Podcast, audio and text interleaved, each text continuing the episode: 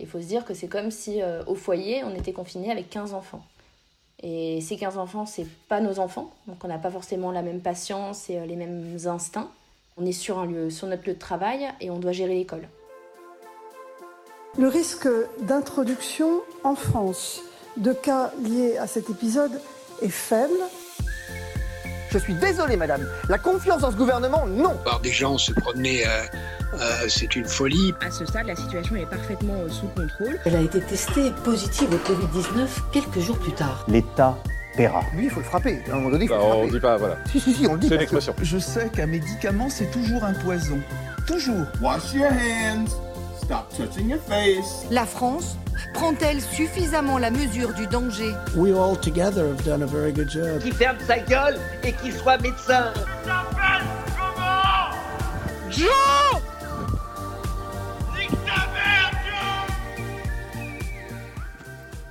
Bienvenue dans Les Garde-Fous confinés, une émission enregistrée en confinement qui part à la recherche de la folie confinée. Chloé est psychologue dans un foyer d'accueil pour enfants. Elle nous a raconté au téléphone ce confinement avec 50 enfants, une équipe réduite et la suspension des droits de visite des parents. Puis nous nous sommes rappelés, il y a quelques jours, pour parler du déconfinement, une situation tout aussi complexe à gérer. Je dis bonjour. C'est trop stressant. Ok. Je suis psychologue et euh, je travaille en temps partiel euh, dans ce qu'on appelle une MEX. C'est une maison d'enfants à caractère social. Euh, c'est en fait un foyer qui accueille des enfants qui relèvent de l'aide sociale à l'enfance. C'est des enfants qui, étaient en, qui ont été considérés comme étant en potentiel danger dans leur famille, c'est souvent des cas de violence familiale ou alors euh, de difficultés psychologiques ou psychiatriques des parents, des problèmes d'alcoolisme, de toxicomanie, de graves conflits familiaux, des carences éducatives, euh, tout type de situation qui pourrait euh, mettre l'enfant en danger. Et je travaille aussi en temps partiel, j'ai mon cabinet et je reçois des patients dans mon cabinet. Euh, alors le confinement d'une psychologue en, MEX, c'est un petit peu compliqué parce que euh, les règles dans, la protection de l'enfance, euh, elles changent en fonction des départements. Donc en fonction du département, le confinement s'est passé de manière très différente. Il y a certains psychologues qui ont été assignés au télétravail et d'autres qui ont dû continuer à aller travailler. Et moi, j'ai continué ma fonction, donc je continue à aller au foyer, à me rendre au foyer. Euh, on n'est pas, on pas confiné. Les éducateurs euh, spécialisés ne sont pas confinés non plus. Euh, les enfants ne peuvent pas rester ni rester tout seuls au foyer, ni retourner chez leurs parents. Donc on, était, on était bien obligé de, continuer de travailler. La question qui se posait pour les psychologues, c'est est-ce que notre fonction, elle est essentielle? Et ça, ça a été un peu arbitrairement décidé en fonction des, des différentes institutions. Qui est différent au foyer, c'est que c'est des enfants euh, qui sont quand même dans des conditions assez difficiles. C'est des enfants qui euh, voient leurs parents euh, dans des conditions qui ont été décidées en fonction de, leurs différents jugements. Donc il y a des enfants qui voient leurs parents une fois par mois, il y a des enfants qui voient leurs parents tous les week-ends. Et tout d'un coup, les droits de visite ont été suspendus pour éviter justement la propagation du virus. Et donc on se retrouve dans des situations où on a des enfants qui ne peuvent plus voir leur famille à ce moment-là, moi, je me suis posé la question et je me suis dit quel sens ça prend si nous, les psychologues, on se considère comme n'étant pas essentiels, alors que on travaille avec des enfants qui sont privés de voir leurs parents? Quel sens à notre métier si on n'est même pas là pour pouvoir les soutenir, pour pouvoir les accompagner? Et pouvoir dire bah, euh, on reste là et nous on s'occupe de vous et notre fonction c'est de vous protéger et de nous occuper de nous donc euh, bah, on doit assurer cette fonction euh, qu'on soit psychologue ou éducateur spécialisé. Pour moi le, virus il vient vraiment en deuxième quand, quand, quand je vois l'impact que ça peut avoir que l'isolement, la, la, séparation des familles, les, les, angoisses que ça peut, que ça peut créer. J'ai beaucoup de mal à, à avoir peur du virus en fait les parents peuvent pas du tout venir voir les enfants. Euh, les droits de visite ont été complètement suspendus et ça, ça a été décidé euh, par euh, le ministère de la Justice. Voilà, ça, c'est des hautes décisions qui concernaient toute la France. Toutes les visites familiales ont été suspendues et on a mis à la, en place à la place des visioconférences, avec Skype où les enfants ils peuvent voir leurs parents dans des salles isolées avec un éducateur qui est spécialisé dans les relations familiales et qui du coup, il peut échanger au travers d'une vidéo. Bon, c'est pas pareil. Ça marche, mais il y a quand même le manque de la famille qui est très présent.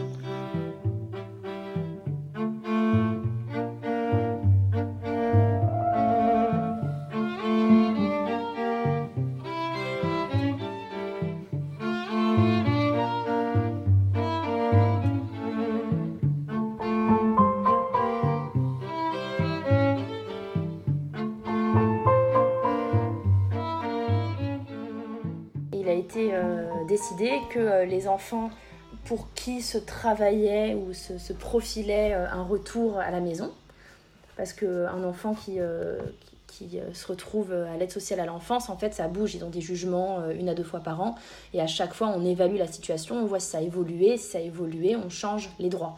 Donc il peut voir soit moins, ses parents, soit plus ses parents, soit dans des conditions différentes, etc. Mais un retour à la maison qui se travaille, c'est un travail compliqué, c'est un travail très en lien avec les familles, où ils sont épaulés, parce que souvent c'est des familles euh, en difficulté. Ben, ces enfants-là, il a été dit que pour soulager les institutions, qui rentrent à la maison, avec euh, euh, des, un accompagnement par téléphone, etc. Si, décision qui, bon, logistiquement, je la comprends, mais qui est très, qui est quand même très risquée, parce que si le travail est long pour un retour aux familles, c'est qu'il y en a besoin. Donc il y a pas mal d'enfants qui se sont retrouvés du jour au lendemain euh, complètement dans leur famille, alors que euh, ni les familles ni les enfants n'étaient plus habitués. Et du coup, euh, bah, ces enfants-là, on est un peu en lien avec eux, mais on ne sait pas vraiment ce qui s'y passe. Et il nous est arrivé qu'il y ait un enfant qui revienne à l'institution parce que ça pétait dans la famille. il faut savoir qu'en plus, c'est des enfants qui considèrent leur, et ils ont raison, leur situation comme étant assez injuste parce que finalement, c'est eux qu'on extirpe du foyer c'est eux qui se sentent enfermés, qui se sentent dans une institution et les parents sont à l'extérieur. Donc finalement, euh, comme quand on, met un coupable en prison, c'est l'enfant qui se retrouve, même si c'est pour le protéger, qui se retrouve comme puni. Donc il a tendance à, se, avoir des, des, sentiments d'injustice euh, assez euh, facilement, à être assez méfiant et avoir sans cesse l'impression qu'on le fait payer pour quelque chose. Ça, c'est un problème. Ça, ça va au-delà parce que ça, c'est un problème qui, qui, découle du système tout entier. Donc, on va pas euh, partir là-dedans.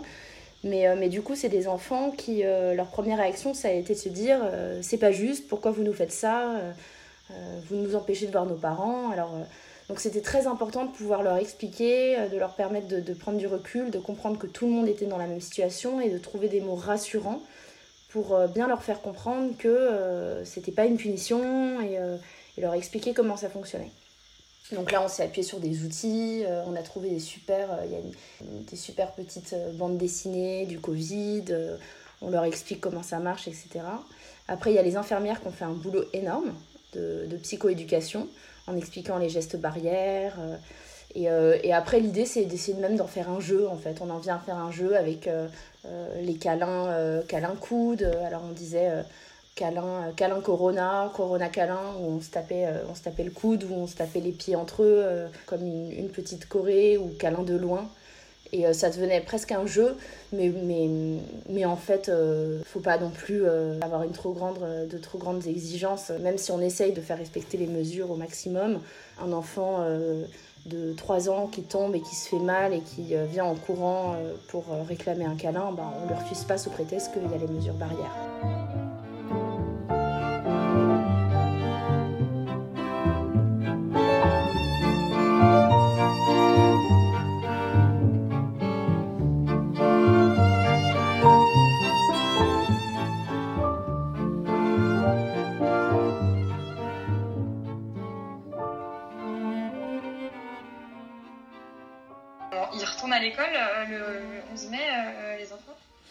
Alors je sais pas du tout si vous retournez à l'école le 11 mai.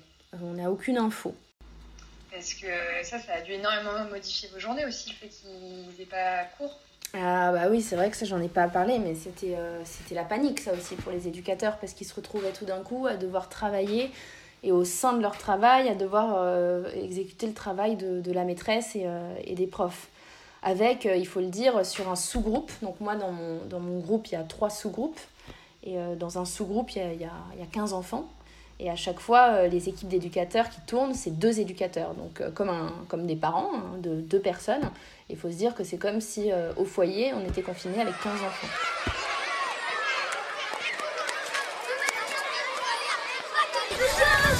Une question est-ce que ça va bien, votre zizi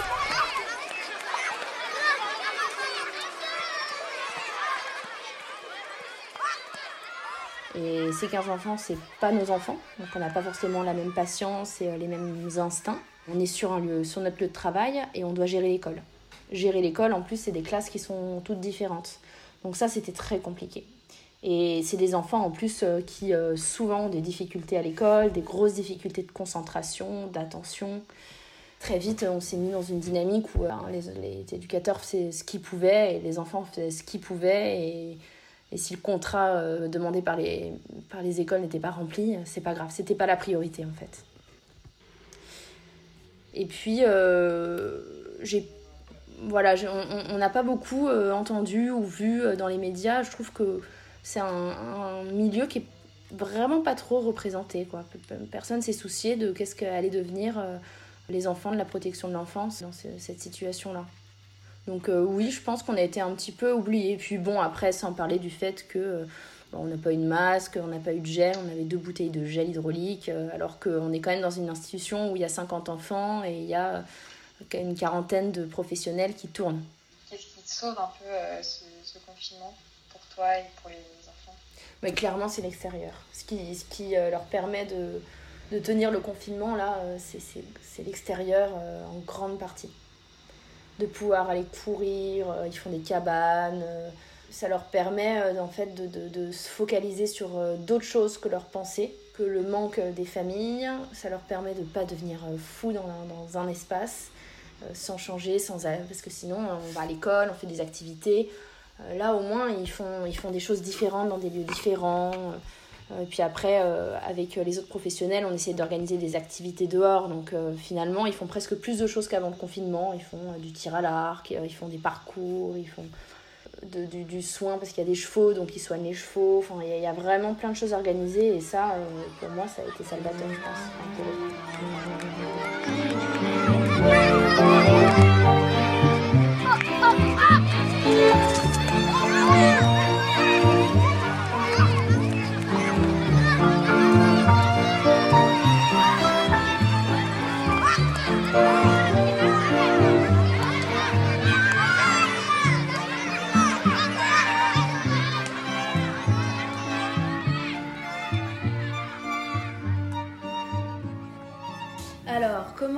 Le déconfinement euh, à la MEX Fou, ça a beaucoup remué parce que euh, on avait réussi à trouver, enfin les équipes et les enfants avaient réussi à trouver un petit rythme, des petits repères pendant le confinement et là à nouveau tout était bousculé.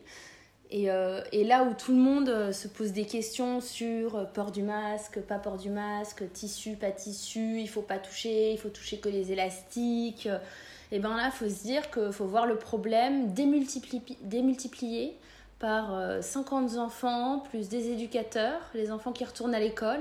Si euh, les enfants vont à l'école quand ils reviennent, euh, du coup, euh, comment faire pour, que, euh, pour éliminer totalement euh, le virus? Alors, il y a les infirmières qui passaient en disant que dans l'idéal, il faudrait que les enfants ne touchent à rien du chemin de l'école jusqu'au groupe, hein, se lavent les mains, se déshabillent, prennent une douche, qu'on lave toutes leurs affaires à 60 degrés. Et ça, faut l'imaginer que sur chaque groupe, il y a 15 enfants. Enfin, autant te dire que ça me semble très compliqué. Il y a eu la question des masques aussi. Personne n'a dit, personne n'a dit. Est-ce que, euh, est-ce que les enfants euh, en institution doivent le porter? Est-ce que, que les éducateurs? Est-ce que personne? Personne l'a dit. Et euh, si on doit se référer à ce qui se passe euh, euh, autour de nous, en fait, c'est compliqué parce qu'on on est en même temps au travail et on est en même temps le lieu de vie des enfants. Euh, à la maison, toi, tu portes pas de masque, moi, je porte pas de masque à la maison. Euh, on porte des masques que pour sortir. Donc, ça veut dire que les enfants, il n'y a aucun endroit où ils portent pas de masque si jamais ils en portent à l'institution. Ça veut dire qu'ils portent un masque constamment. Ça veut aussi dire qu'ils n'ont pas de lieu un peu où ils sont en sécurité, sans masque, tranquille chez eux c'était un peu compliqué de statuer pour ça. Au final, pour l'instant, on a reçu un mail disant que si euh, qu'il avait essayé d'évaluer les besoins en masques et que si on donnait des masques à tout le monde, à savoir qu'il faut les changer toutes les 4 heures, il fallait, je sais plus, 15 000 masques ou je sais plus combien. Donc au final, il on, ne mettra des masques que pour les, les, missions en extérieur et les visites avec les parents, enfin ce genre de, de mission. il n'y aura pas de masque au sein de l'établissement. Mais sinon, c'était un besoin en masque, mais énorme. Je pense que si on réfléchit juste à se, à se dire quel est le mieux pour les enfants et qu'est-ce qui sera le moins perturbant pour eux et en même temps qui les mettra le plus en sécurité. Euh, mais par sécurité, il n'y a pas que le Covid en fait. Par sécurité, il y a aussi euh, euh, ben, qu'ils évoluent dans un lieu où ils se sentent en sécurité, où, où ils se sentent chez eux. Enfin, même s'ils se sentent pas chez eux, parce qu'ils sont très au courant que chez eux, c'est chez leurs parents, mais où ils se sentent quand même dans un lieu de vie sécurisant. Donc ben, on n'a pas que le Covid à prendre en compte, donc il faut aussi qu'on fasse attention à ça.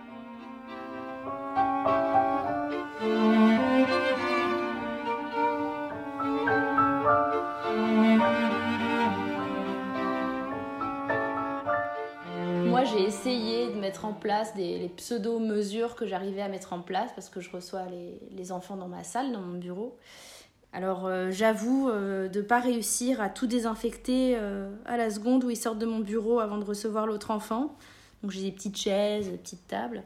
Mais j'essaye de limiter déjà les choses qu'on utilise. Alors j'ai un enfant, je sais qu'il adore la pâte à modeler. Eh ben, je lui réserve la pâte à modeler. Et j'ai un autre enfant, je sais qu'il aime bien colorier, ben, je lui réserve les feutres. L'autre, il adore les Lego, et ben, je lui dis, en même temps c'est rigolo du coup, je lui dis, tu touches pas au Lego, tu regardes, tu me montres, et euh, tu me décris le Lego euh, et comme ça euh, je le prends et puis on, on, peut travailler avec, on peut jouer avec. Et du coup c'est drôle parce que ça les oblige à, à, dire, à décrire. Donc en fait on travaille l'échange, la communication. Donc bon, je m'en sors. Mais bon, je sais que en fait, je, je, je, mets ça en place, mais à côté de ça, ils s'asseyent sur la même chaise et avec leurs petits doigts, ils touchent partout. donc bon, en fait, les plus alertes, c'est les infirmières. Donc ça, c'est un peu inquiétant parce qu'on se dit, euh, c'est celles qui ah connaissent le mieux. Mais euh, elles, elles sont vraiment au plus près des mesures qu'elles le peuvent et elles sont assez alertes. Et du coup, je me sens vraiment comme une inconsciente quand, euh, quand je fais des choses et ça va très bien. J'assume très bien de, de, de, mettre une main négligemment sur le dos d'un enfant par geste d'affection. Et tout d'un coup, je vois dans mon champ de vision l'infirmière qui me regarde et là, je culpabilise fortement. et je retire discrètement la main du dos de l'enfant.